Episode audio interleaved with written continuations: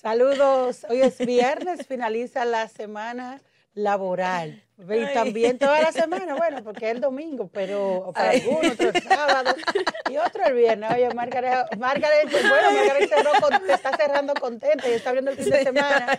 Parece que va para algún lugar. No, eh, Margaret Ramírez, Nicole Morel, si le dice aquí no, Margaret, diga Margaret, comparte el chiste porque, ¿verdad? Señores.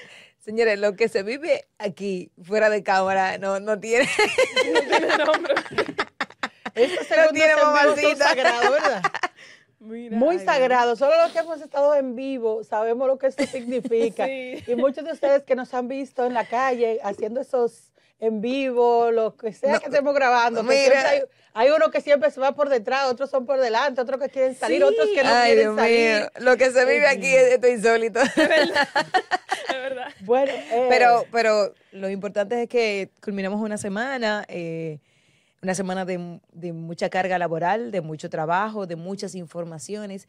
Y lamentable, sí le di que terminamos con una noticia tan, tan trágica como la que se vive en estos momentos en el sector de villas agrícolas. ¿Tú estuviste por ahí? Cuéntanos un poco. Así es, dos niños de 3 y 4 años que murieron calcinados. Eso fue ayer, el incendio a las 11 de la mañana más o menos. Es lo que narran los vecinos y los afectados. Son cuatro viviendas eh, más bien es una.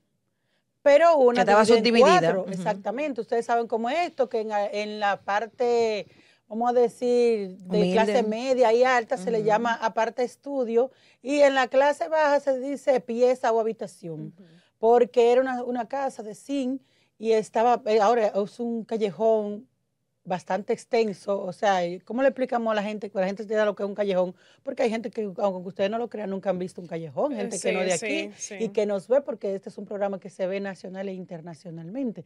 Y el fin es que es la parte de atrás, muy atrás, donde hay muchas casas, por lo que el fuego eh, fue gracias a Dios que no se extendió, porque... Eh, el, al ser un lugar tan estrecho, fue muy difícil que no, o sea, gracias a Dios que, como les digo, que no se extendió a otras viviendas. Ah, hay una o dos que fueron afectadas eh, parcial en ventanas y esto, pero esa casa quedó destruida a la nada, al acero. Hay algunas contradicciones de que si fue por una olla que habría dejado la abuela eh, para que va a poner unas, unas habichuelas, unos granos, o que si fue por un cortocircuito. Algunos dicen que, debido a que la nevera está calcinada, eh, la estufa está prácticamente intacta, por lo que deducen que no fue por las habichuelas, sino por un cortocircuito. Pero además de esto, Margaret y Nicole, eh, hay, a veces cuando ocurren las tragedias no es buscar culpables, sino tomar medidas de prevención.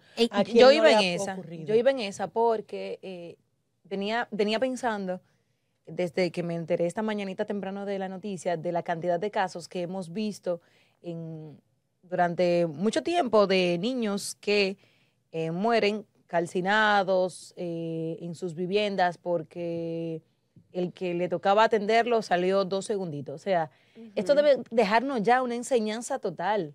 Sé que los niños, los niños en casa no se pueden dejar solo eh, ni medio segundo. O sea, uno, uno, uno cada, cada, cada una de nosotras ha tenido experiencia con sobrinos, con primos, que tú te das la vuelta y el muchachito está encaramado en... Abajo de una estufa. En, encaramado en, lo ultimito de, de, la, de la verja de la galería. Sí, sí. Entonces, ya esto debe tener una cuota final, eh, ya más inocentes no deben estar perdiendo la vida eh, en estas circunstancias. Es un hecho muy lamentable, son familias que deben estar eh, desgarradas, pero para las demás esto debe servirnos como ejemplo de lo que no se debe hacer. Nadie conoce la circunstancia en la que una persona vive y actúa y tiene que que tomar esas decisiones, pero señores, lo que hemos estado viendo es una cosa lamentable, crítica, eh, extremadamente triste y que debe ponerse ya una cuota final. O sea, los niños no pueden quedarse solos en casa ni un segundo. Y eso, eso es lo que nos enseñan este tipo de tragedias. La mayoría de tragedias que pasan de este tipo es porque salió al colmado, que son cosas rapidísimas que uno entiende. Ah, déjame buscar de la vecina los fósforos que se me, como de se me acabaron. Ella fue a buscar el, taponcito, el pichuete, como uno le dice, de la olla de presión supuestamente. Esa es una de las versiones. Según la vecina, toda, o, una de las personas que estaban ahí, todavía la olla no estaba encendida, justamente por eso, porque se movilizó. Pero lo cierto es que también hay otro detalle, es con el tema de la seguridad, que nosotros, para justamente tratando de tener a nuestros niños seguros, como la propia madre en su llanto decía, uno comete, o sea, ocurren estas tragedias. Tragedias, la, la puerta al parecer estaba cerrada. Quizás la abuela tratando de que no salgan, cuidándolo, y los niños, dos y tres años, eh, tan pequeños, no podrían, aun cuando la puerta no estuviera el candado, no podían alcanzarlo si se ponía el, la seguridad de arriba. Y esas son las cosas que, como reiteramos, llaman a reflexión, a tener cuidado. Mira, Perdón, eh, Margaret. Yo me imagino que es un doble dolor para esa familia. Oye, es que tú te sientes por, la por, las dos cosas, porque, bueno, salí un momentico y lo dejé unos momentos eh, solos en la casa. Pero también el hecho de que para mantener su seguridad le puse petillo y porque pensé que eran dos segundos. Entonces, conchole, yo no me quiero imaginar, yo no me quiero imaginar el, el drama vivo, el dolor, la impotencia, la consternación que están viviendo esas familias en medio de, esta tragedia tan lamentable. Hace un tiempito también, o tiempecito, como ustedes quieran llamar, eh, hicimos una historia en el Hospital Infantil Robert Rick Cabral, donde su director Clemente Terrero llamaba la atención de los padres, porque según narraban, entre cuatro y cinco niños diario, o sea, por día, llegan a ese centro hospitalario con quemaduras, quemaduras que van desde leve hasta grave. Y eso es algo, sí, muy alarmante porque estamos hablando de que estos pequeños están sufriendo estas lesiones que pueden incluso ser permanentes y son lesiones causadas normalmente en la cocina.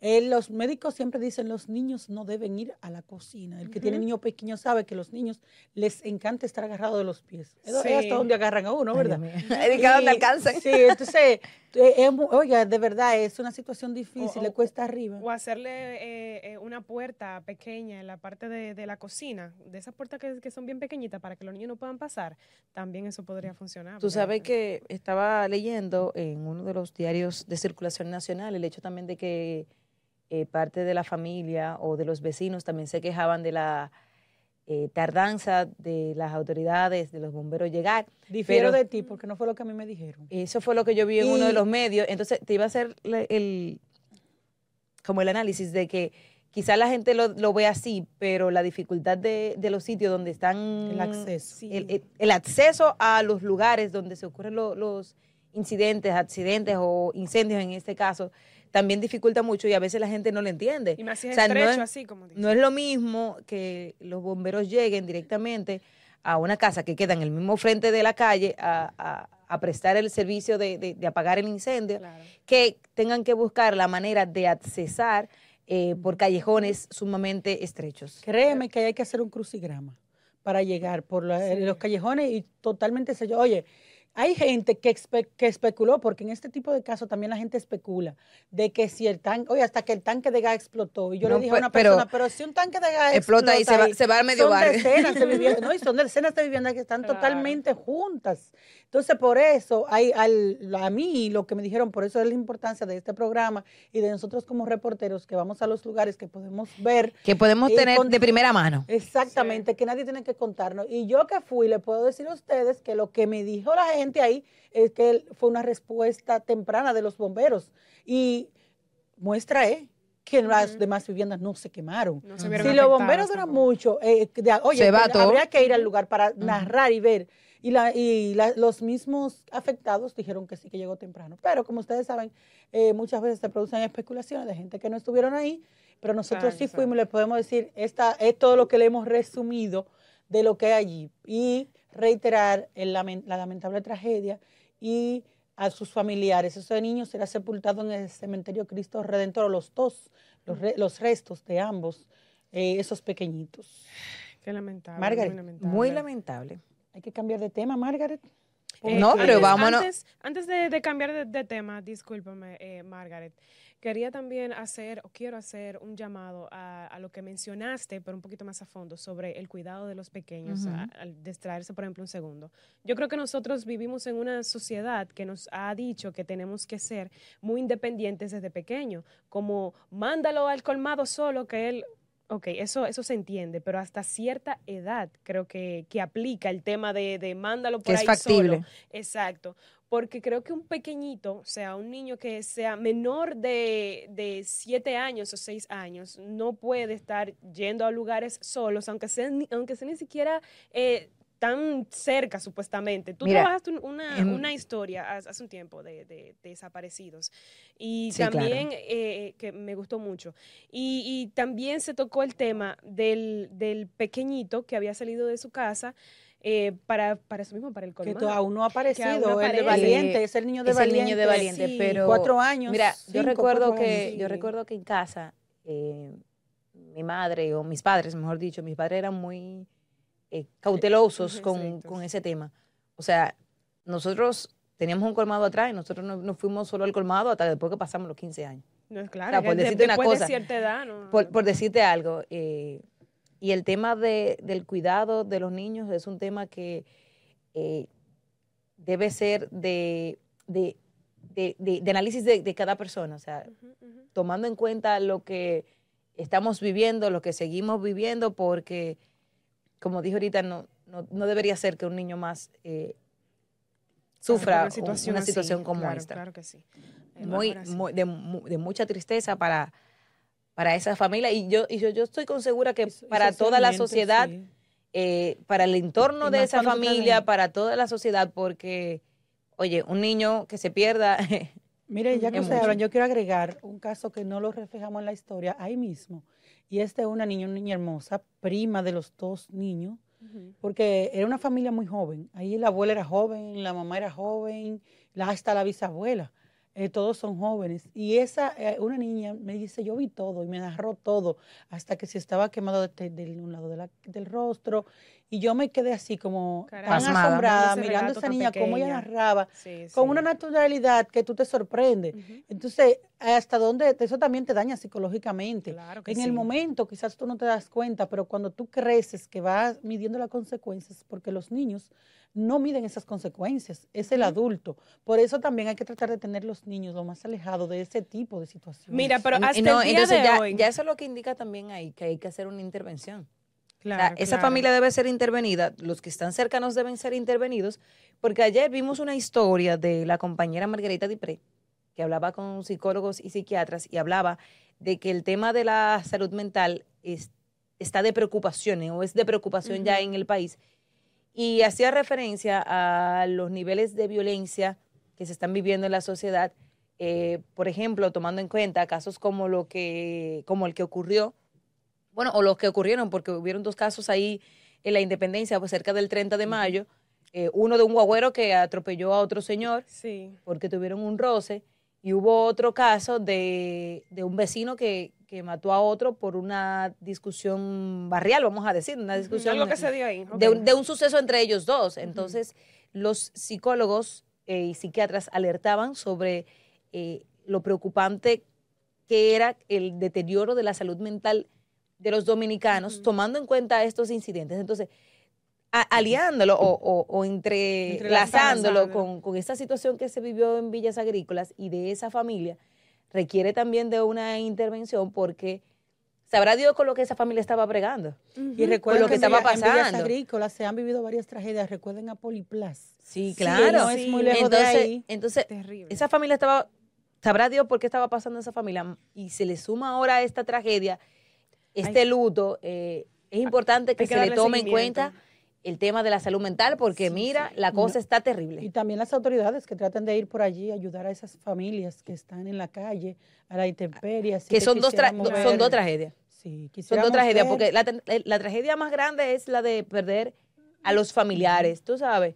Pero la otra tragedia es tú saber que perdiste lo tuyo y que también estás en la calle. sin nada en el momento. O sea, Sí. son dos golpes muy Fuertes. porque poco, mucho, no sé, no sé, eh, no pude ver bien cómo era la casa y todo lo demás, pero poco, mucho, muy pobre, muy pobre. sí, pero Bastante. poco, mucho, eh, tú tener un techo es Ujú. importante para ti y para la gente, ¿verdad? Entonces tú claro. pierdes un familiar y también pierdes el techo, Sí, es una sí. cosa que no se le desea a nadie, ni al peor enemigo. Miren, la, eh, dice Dice que el expediente de la Cámara de Cuentas es más robusto, más, más gordo, más grande. Más grande. Que el de Medusa. Y mira que el de Medusa, tres, ¿cuánto era? ¿Tres mil? Bueno, el expediente de Medusa acusatorio tiene 12 mil páginas. Ah, bueno, yo, yo me quedé muy corta.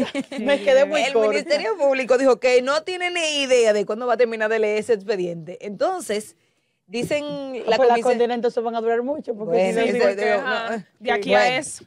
No, no, esa condena no va a durar nada porque se supone que en medio no, del proceso. No, lo que leen 12 Ay, mil Dios páginas. mío, eh, cuéntame, dime. Bueno, pero el hecho es que la Comisión Especial de Cámara de Cuentas de la Cámara de Diputados, que está investigando la crisis a lo interno de esa organización, eh, habla de que tiene un expediente Hulk Hogan. Fuerte. Ay, ay, ay, o sea, que y, que, y que tienen indicios suficientes para que sean enviados a un juicio de fondo. Yo soy de la que cree que esa gente deben someterse a a su juicio político. Bueno, dice juicio de fondo sí ahorita, es tan pero largo juicio cuando político. viene a ver en el tiempo antes que llegue ese juicio. Llegue pero yo creo que sí, eh, ya no conozco el expediente, claro está, pero por el voz populis, por todo lo que ha salido de una forma u otra, eh, deben enfrentarse a su juicio político y al final claro, eso claro. no es una condena. El juicio político no es una condena. Margaret, no conocemos no a nadie que no es una condena. Oye, ¿qué es lo que pasa? Ya No, está la pero- condena pero- moral. Pues ya están condenados hace no, tiempo, no, pero ellos, pero ellos están condenados, si le di- desde antes Ah. de llegar a la Cámara de Diputados a ser investigados. Ah, Desde que ¿entiendes? ellos comenzaron, Condena moral. Mira, pero desde antes, o Señora, sea- en este país, yo no estoy defendiendo ni una causa ni la otra. Yo lo que estoy diciendo es que en este país hay que no sonar, porque el que sonó, mi amor, es Está culpable. feo, está Oye, feo. antes de que tú sonas, ya te tienes desacreditado Mi en el barrio, para afuera. Te... Muchacha, Pero- tú pero antes de que se pruebe, mira, llama Tú a veces- Oye, lo fuerte es que la vecina de Estados Unidos te llama a ti primero. Compañera, del barrio. Y compañera, y todo te mira tú con no cara raro. Y tú ¿qué no conoces, tú no conoces la acusación que hay en contra de ti. Y de Nueva York te llaman de que fulana, de que tú andas por ahí sonando. "Güey". esa foto. ¿viste, viste el Instagram, viste fulano. Vuela, vuela. Pero, pero, pero, pero al final, ya ellos estaban, bueno, estaban condenados a priori, pero no, es por sus mismos hechos, por cómo ellos manejaron todo el conflicto interno que tuvieron a lo interno de, de la organización y cómo lo, ellos mismos fueron que lo filtraron afuera. Ahora, vayan a su juicio político. Una pregunta. Vayan al. Senado, enfréntense a eso. Y no es necesario, o sea, no es necesario que vayan a destituirlo a todo. No conocemos todavía de un caso que haya devuelto para atrás. O sea, que después de un juicio político lo hayan, Sí, que que diciendo, después No que lo suena, pero ya- nadie sabe, nadie sabe si. hermana, oiga, después que usted sonó, usted no lo vuelven a poner en puesto más y probablemente usted se, Que se tú dices- condena, se perjudica, usted lo entierran políticamente en este país. Bueno, pero- Después que usted sonó, sea Oye, verdad o mentira, lo descargan o no lo descarguen, usted no ocupa un Ahora- puesto jamás. ahora una cosa. Escúcheme, Margaret, Ahora una usted no cosa. lo vuelvan a poner ni No, siquiera no, no, segundo estamos alcalde, claros, Ni estamos de alcalde pedáneo. Mira. Ni de, alcalde- ni de ayudante del alcalde pedáneo, sin pistola, sin nada. Pero, Mira, ay, oiga, Dios usted- entonces, los que están en funciones públicas, cuídense, traten de no sonar, porque No, siempre hay un pero chismoso. al final es lo que te voy a Oye, hay decir. Yo te voy a decir una cosa.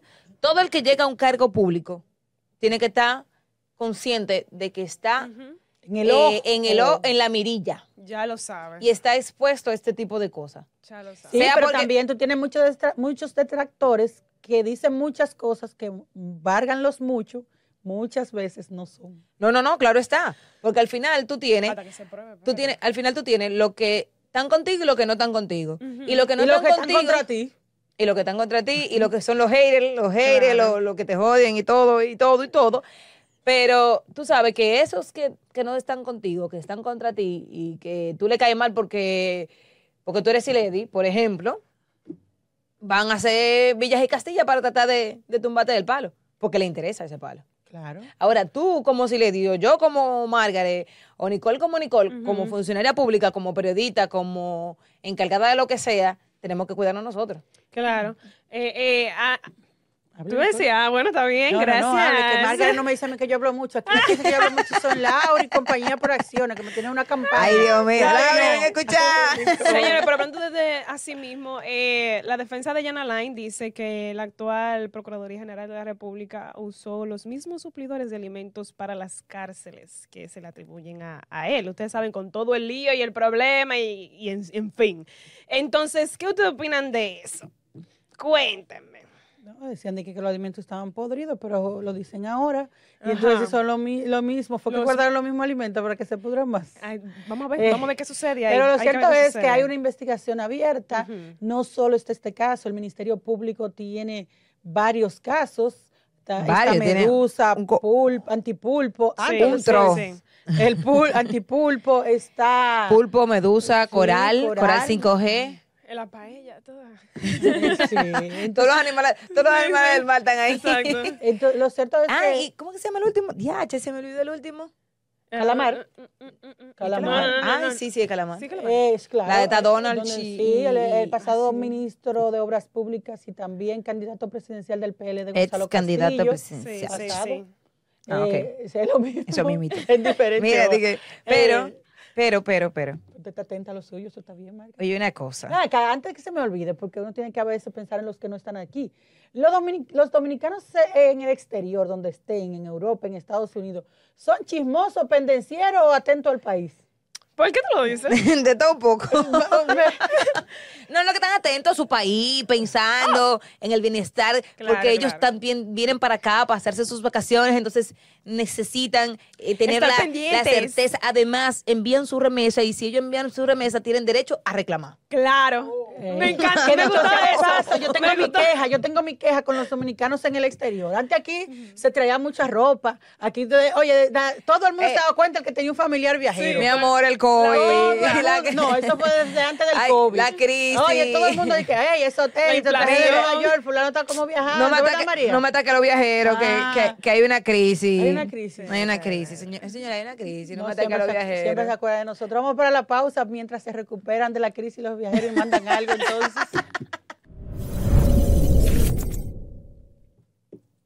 Gracias, gracias por continuar aquí con nosotras en este episodio más de su podcast sobre la noticia. Señores. A las 7 de la noche, Margaret, pueden ver. Ah, claro, claro, claro. Está, te acordaste, qué dura. Señores, recuerden que si no, lo, si, no te tiraron este, este, episodio completo a las 7 de la noche, podrán verlo en nuestro canal de YouTube, la retransmisión de su podcast sobre la noticia. Y hablando y retomando el tema de los viajeros, ya que ya que. ¿Qué, que tú que ¿Tú sabes qué? Tú sabes que agarraron, que rescataron a dos. A mí que, no me traigan unos tenis. No, pero espérate, que estos se fueron en, en Yola. Estos se fueron en Yola y se tiraron de la barca y tuvieron que ser rescatados por la Marina de Puerto Rico. Anda, ya, ya. ¿Por qué no fue la dominicana? No, pero como quiera, chanchararancha. no, y lo duro después que tú, estás allá. Que viene para atrás. tú estás allá, porque si tú estás aquí, bueno, ya te... en el medio. No, y lo, lo, lo importante fue que fueron, lograron ser rescatados. Ah, eso sí. Conocemos eh, de la historia, eh, o la historia nos ha hecho ver la cantidad de dominicanos que han perdido la vida en estos viajes ilegales, señores, no se, no se atrevan a esa vaina, que es un lío. Señores, eh, pero es mala sal que el chivo. Usted, quizá, quizá, muchos han llegado y todo, pero también han sido muchos los que se han perdido en, en, los laureles, laureles del mar. que muchas veces van para allá y no encuentran de nada, porque esos países, muchos de ellos están más rotos que nosotros. Rotos Oye, explotado, como un cohete explotado. Y más Puerto Rico, que Puerto Rico no ha logrado recuperarse de muchas situaciones por las que ha atravesado. Y hablando de costas, porque no me voy por ahí, hablando de ah, costas, en Barahona eh, decomisaron 300 38 paquetes a, María le Barahona. Y súmale las 270 láminas. en, en, Barahona eh, incautaron 338 paquetes de presumiblemente cocaína, más otras láminas por ahí que agarraron. ¿Esas dónde fueron las láminas? En Multimodal Caucedo, en el Ay, Caucedo, Caucedo, Caucedo. Caucedo.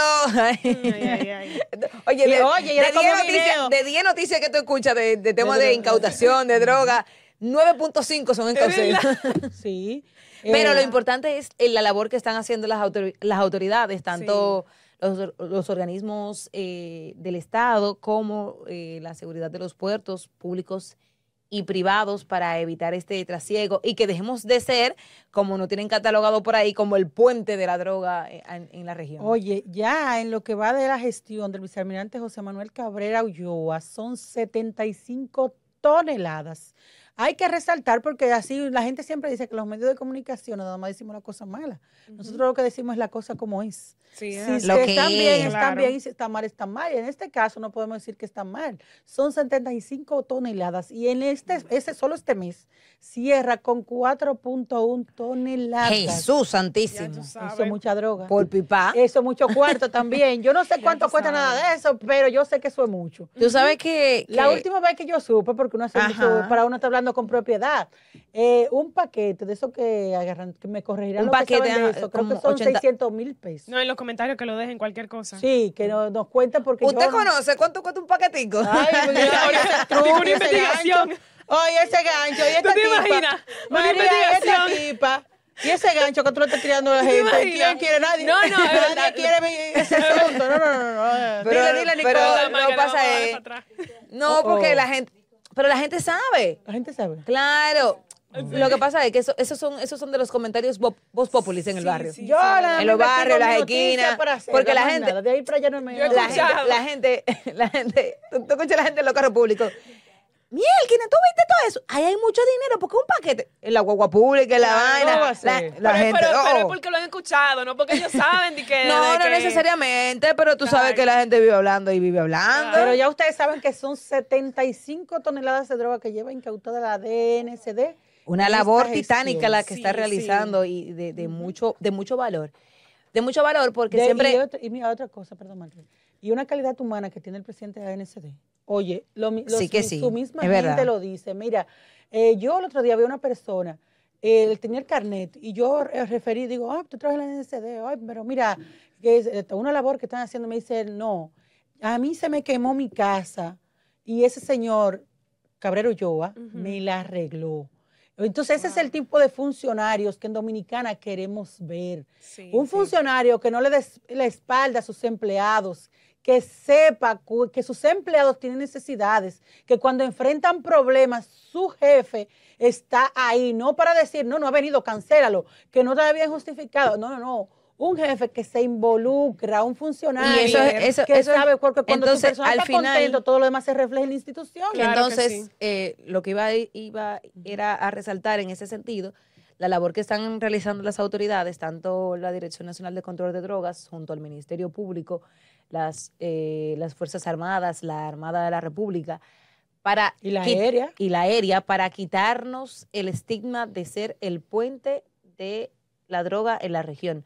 Recordemos que la República Dominicana se tiene ubicada como que no- aquí llegan para enviarse a otro sitio y creo que Sí, sí, las que autoridades nada. las autoridades Cualquier están cosa. haciendo una labor eh, extraordinaria en lograr controlar ese flagelo que recordemos que arruina Bastante, centenar sí, sí, sí, sí, sí. o un millar de vidas en, en- en el mundo entero y que la República Dominicana no ha sido la excepción porque todos conocemos de jóvenes que han sido afectados por, por el uso de estas sustancias narcóticas. Así que eh, las felicitaciones a las autoridades por la labor que vienen ha- haciendo en ese sentido.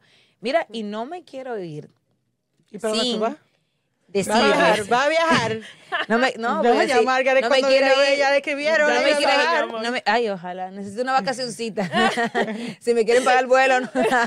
Por ahí, ahí sí. Si me quieren pagar el vuelo de, lo- de lo- de los dominicanos allá en el exterior, que me paguen el vuelo. Ah, pues, Pero amigo, ya el. Mira, los partidos, estamos activos en la política, señores. Ya el domingo Sí. comienzan los mano a mano, los cara a El cara. domingo. Han eso comenzado. comenzó ese tiempo, Mario. No, pero- pero, pero de manera fuego. oficial, Claro. ya regulado por la Junta y todo, que le dio el permiso, la proclama aprobado. y todo. Eh, si estábamos altos de carteles, ahora que vamos a tener Sí, carteles con políticos. gusto, ya tú la sabes. contaminación visual va a estar al 2 por 1 Ujú. Pero también con ese proceso, señores, eh, ha iniciado también la inscripción de los precandidatos a, a cargos electivos para el 2024. Regidores, diputados, Regidores, diputados, alcaldes, senadores, Y el todito. presidente todavía. Eh, un chisme para allá. Ah. Lo que pasa es que ellos tienen que recolectar más dinero. Mira, ellos tienen que recolectar más dinero, entonces le están dando un chance para que puedan... Sí, Porque, sí, sí. digo, los del PRM que tienen que pagar una cuota de inscripción, eh, que va desde 10 mil pesos hasta un millón. ¿Ya usted pagó la suya, Ya María? tú sabes, María. Pero yo no soy candidata, Ah, muchacha. ok, ya. ¿Para, para dónde? Nicole, inscríbete, me a voy- inscribirte como regidora. Me voy a inscribir como, como regidora de RNN. Hey, dale. Deberíamos hacer unos cargos electivos aquí. Vamos a poner a María como la senadora de producción. Exacto. Pero lo cierto es que los partidos están activos, seguirán más activos todavía, así que aproveche Mire. usted.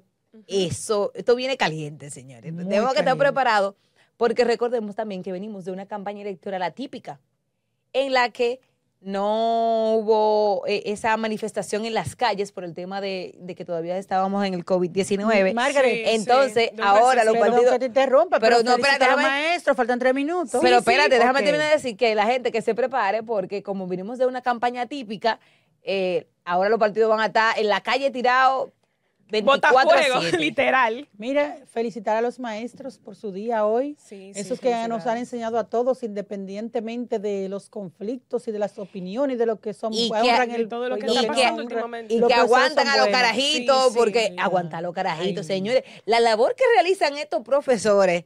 Y yo, yo, no me, yo me quiero sentar un día en una aula, yo ya grande, porque yo tuve una aula más jovencita, ¿verdad? Y ver a esos profesores con estos muchachitos, Está fuerte, ahora, con estos muchachitos popi guapo, No, pero nada más hay que hablar con eh, Eduardo y ñoño. con, con Eduardo y con el ministro. Es como observadora que yo quiero estar. eh. De ayudarte. Eh, no, es Miren. como observadora nada más. Miren, señores, eh, antes de cerrar, vámonos con algo del mundo del espectáculo. ¿Les Ay, qué rico. Ok. Eh, rapidito les comentamos que Emilio López, no sé si recuerdan el caso de él junto a la comunicadora Acusado de agresión, eh, de agresión, de Sí. violencia de género, violencia de género. Exactamente. Eh, se le había dicho en primer lugar que estaría tres meses de prisión preventiva, pero ya se le fue variada la, la medida de coerción y ahora será con grillete electrónico desde su hogar. No podrá salir del país. Exacto. Qué cosmo qué bello, dijo. María ahí. Qué, qué bello. Entonces, vamos a ver eh, más adelante en lo que se desarrolla la noticia, el por qué sucedió esto, o sea, por Lo- qué. Yo creo que lo importante ahí es que se le dé protección a Tamara, independientemente. sí, eh, sí. Ella debe estar eh, resguardada por las autoridades porque Y él intervino que- psicológicamente para que si sí, fue él así, todavía está si en un proceso, así. pero que traten de tenerla a ella lo más alejada posible para que no veamos al final Un desenlace que no queremos. un desenlace que no queremos. No sabemos qué- cuál es el nivel de la situación, pero lo que uno ha visto eh, tradicionalmente es que desde que hay una situación de variación y, y- y la, el agresor o presunto agresor tiene eh, acceso a la presunta víctima, hay un desenlace fatal. Entonces, Margaret, la vieja, fefa, eso. la vieja fefa, hay que desearle su recuperación, Sí, señores. sí, Ay, tuvo ¿qué le una caída. la vieja fefa? Ay, la vieja. Hubo una caída en el aeropuerto. Eh, bueno, ahora mismo estamos viendo el, el video a través de las redes de noticias RNN, lo pueden ver. Ella estuvo saliendo del aeropuerto y ahí Ay, mismo tuvo hombre. un- como un tropezón con su maleta y se cayó. Cónchale, Eh, la vieja fefa. Pero te voy a decir algo, o sea, es triste, claro que sí, pero como dice ella, mi amor, eh, ella en sus redes sociales, ¿y quién no se cae?